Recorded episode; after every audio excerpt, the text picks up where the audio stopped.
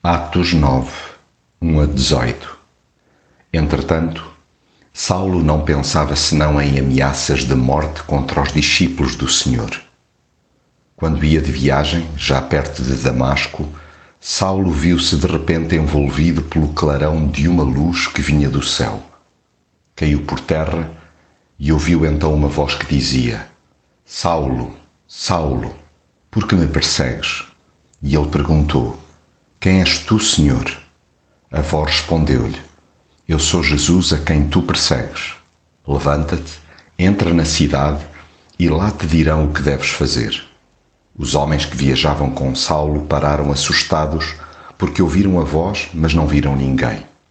Saulo levantou-se do chão e tinha os olhos abertos, mas não via nada. Tiveram que o levar pela mão para Damasco. Durante três dias ficou sem ver e nesses dias não comeu nem bebeu. Em Damasco morava um crente chamado Ananias, a quem o Senhor apareceu numa visão e lhe disse: Ananias, estou aqui, Senhor, respondeu ele. E o Senhor continuou: Prepara-te, vai à rua direita e em casa de Judas pergunta por um homem de Tarso chamado Saulo. Ele está a orar e teve uma visão em que lhe apareceu um homem chamado Ananias, que entrou e impôs as mãos sobre ele para que tornasse a ver. Então Ananias foi, entrou em casa de Judas, impôs as mãos sobre Saulo e disse: Irmão Saulo, o Senhor Jesus, que te apareceu no caminho, mandou-me vir ter contigo para que tornes a ver e fiques cheio do Espírito Santo. Nisto, caíram dos olhos de Saulo uma espécie de escamas e ele voltou a ter vista. Então levantou-se e foi batizado.